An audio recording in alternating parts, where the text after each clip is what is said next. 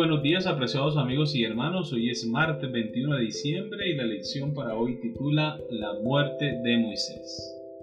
Pero cuando el arcángel Miguel contendía con el diablo, disputando con él por el cuerpo de Moisés, no se atrevió a proferir juicio de maldición contra él, sino que dijo, El Señor te reprenda. Judas versículo 9 es nuestro texto para memorizar. Con ustedes Stephanie Franco y Eric Colón. Bienvenidos.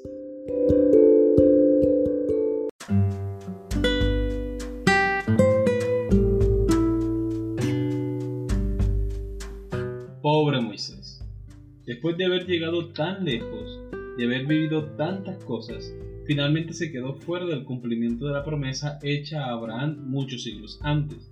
A tu descendencia daré esta tierra por heredad. Génesis capítulo 12, versículo 7.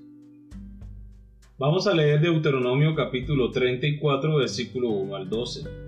¿Qué le sucedió a Moisés y qué dijo el Señor acerca de él que mostraba lo especial que era? Deuteronomio capítulo 34 versículos 1 al 12. Subió Moisés de los campos de Moab al monte Nebo, a la cumbre de Pisga, que está enfrente de Jericó. Y le mostró Jehová toda la tierra de Galaad hasta Dan, todo Neftalí y la tierra de Efraín y de Manasés, toda la tierra de Judá hasta el mar occidental, el Negev y la llanura, la vega de Jericó, ciudad de las palmeras hasta Zoar y le dijo Jehová, esta es la tierra de que juré a Abraham, a Isaac y a Jacob, diciendo, a tu descendencia la daré. Te he permitido verla con tus ojos, mas no pasarás allá. Y murió allí Moisés, siervo de Jehová, en la tierra de Moab, conforme al dicho de Jehová. Y lo enterró en el valle, en la tierra de Moab, enfrente de Betpeor. Y ninguno conoce el lugar de su sepultura hasta hoy. Era Moisés de edad de 120 años cuando murió sus ojos nunca se oscurecieron ni perdió su vigor. Y lloraron los hijos de Israel a Moisés en los campos de Moab treinta días, y así se cumplieron los días del lloro y del luto de Moisés. Y Josué, hijo de Nun, fue lleno del espíritu de sabiduría porque Moisés había puesto sus manos sobre él. Y los hijos de Israel le obedecieron e hicieron como Jehová mandó a Moisés. Y nunca más se levantó profeta en Israel como Moisés, a quien haya conocido Jehová cara a cara. Nadie como él en todas las señales y prodigios que Jehová le envió a hacer en tierra de Egipto, a Faraón y a todos sus siervos y a toda su tierra, y en el gran poder y en los hechos grandiosos y terribles que Moisés hizo a la vista de todo Israel. Muy bien, recordemos la pregunta. ¿Qué le sucedió a Moisés y qué dijo el Señor acerca de él que mostraba lo especial que era? Bueno, aquí podemos notar que el Señor hace una claridad muy importante acerca de Moisés. Número uno, aunque él pecó y solamente le permitió ver la tierra y no le dejó entrar, el Señor estuvo con él todo el tiempo hasta en su muerte. Fue él quien lo sepultó. Nadie sabe dónde está la tumba de Moisés. Eso es algo increíble, ¿verdad? Porque el hecho de que Dios mismo, el que creó el cuerpo humano con sus dedos preciosos y que formó al hombre con sus propias manos, también enterró a Moisés. Moisés fue alguien muy especial para él, fue un profeta del cual dice que nunca más habría uno como él. Nunca más ningún hombre tendría el privilegio de conocer a Dios cara a cara como Moisés. Y es muy importante el hecho de que la Biblia menciona en el libro de Judas que Jesucristo luchó contra Satanás por el cuerpo de Moisés, resucitándolo y llevándolo con él al cielo. Miren, el Señor es tan bueno y misericordioso. No le permitió entrar a la tierra de Canaán, pero lo llevó a la Canaán celestial. Una tierra mejor. Claro que sí, entonces fíjense que Dios no pasa por alto el pecado, pero tiene en cuenta, ¿cierto? El arrepentimiento de sincero corazón. Y Moisés se arrepintió y fue perdonado. Y ahora goza en el cielo como una de las primicias de los salvos, de los redimidos. Y cada uno de nosotros también tenemos el privilegio de ser llevados por Dios al cielo. Amén.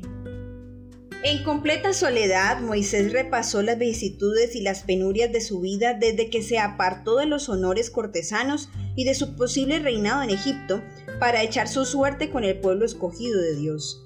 Evocó aquellos largos años que pasó en el desierto cuidando los rebaños de Jetro, la aparición del ángel en la zarza ardiente y la invitación que se le diera de librar a Israel.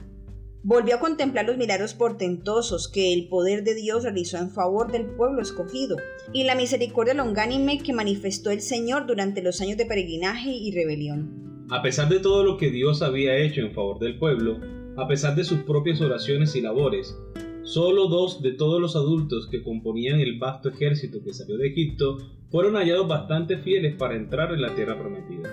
Mientras Moisés examinaba el resultado de sus labores, casi pareció haber vivido en vano su vida de pruebas y sacrificio. Patriarcas y Profetas, página 450. Deuteronomio 34:4 dice algo muy interesante. Esta es la tierra de que juré a Abraham, a Isaac y a Jacob, diciendo, a tu descendencia la daré. El Señor estaba usando palabras casi literales de lo que había dicho vez tras vez a los patriarcas y a sus hijos acerca de darles esta tierra. Ahora se lo estaba repitiendo a Moisés. El Señor también dijo, te la he hecho ver con tus ojos, mas no pasarás allá. Deuteronomio capítulo 34, versículo 4. No hay forma de que Moisés allí parado donde estaba, pudiera haber visto con una visión normal todo lo que el Señor le señaló, desde Moab hasta Dan, Neftalí y demás. Elena de Guay es clara, fue una revelación sobrenatural, no solo de la tierra, sino de cómo sería después de que hubiera tomado posesión de ella. En cierto sentido casi parecería como si el Señor se hubiera estado burlando de Moisés como diciéndole, podrías haber estado aquí si simplemente me hubieras obedecido como debías, o algo así. No obstante, el Señor le estaba mostrando a Moisés que, a pesar de todo, incluso a pesar del error de Moisés, Dios iba a ser fiel a las promesas del pacto que había hecho con los padres y con el mismo Israel. Como veremos, el Señor tenía también algo mejor reservado para su siervo fiel, aunque defectuoso. Aquí vemos algo muy importante. ¿Qué caso tenía el Señor demostrarle toda la tierra que Israel iba a poseer, aún incluso proyectándose en el futuro, si de antemano Dios sabía que se iba a llevar a Moisés al cielo. Dios es muy considerado con sus hijos.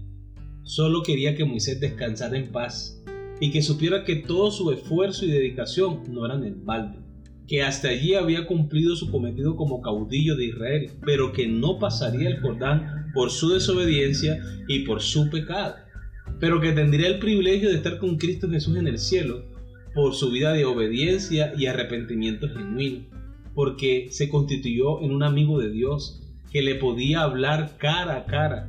Podía estar Moisés en la misma presencia de Dios sin morir, porque Dios amaba a Moisés, porque Moisés hacía la voluntad de Dios y siempre anduvo con mansedumbre y humildad delante de los ojos de Jehová.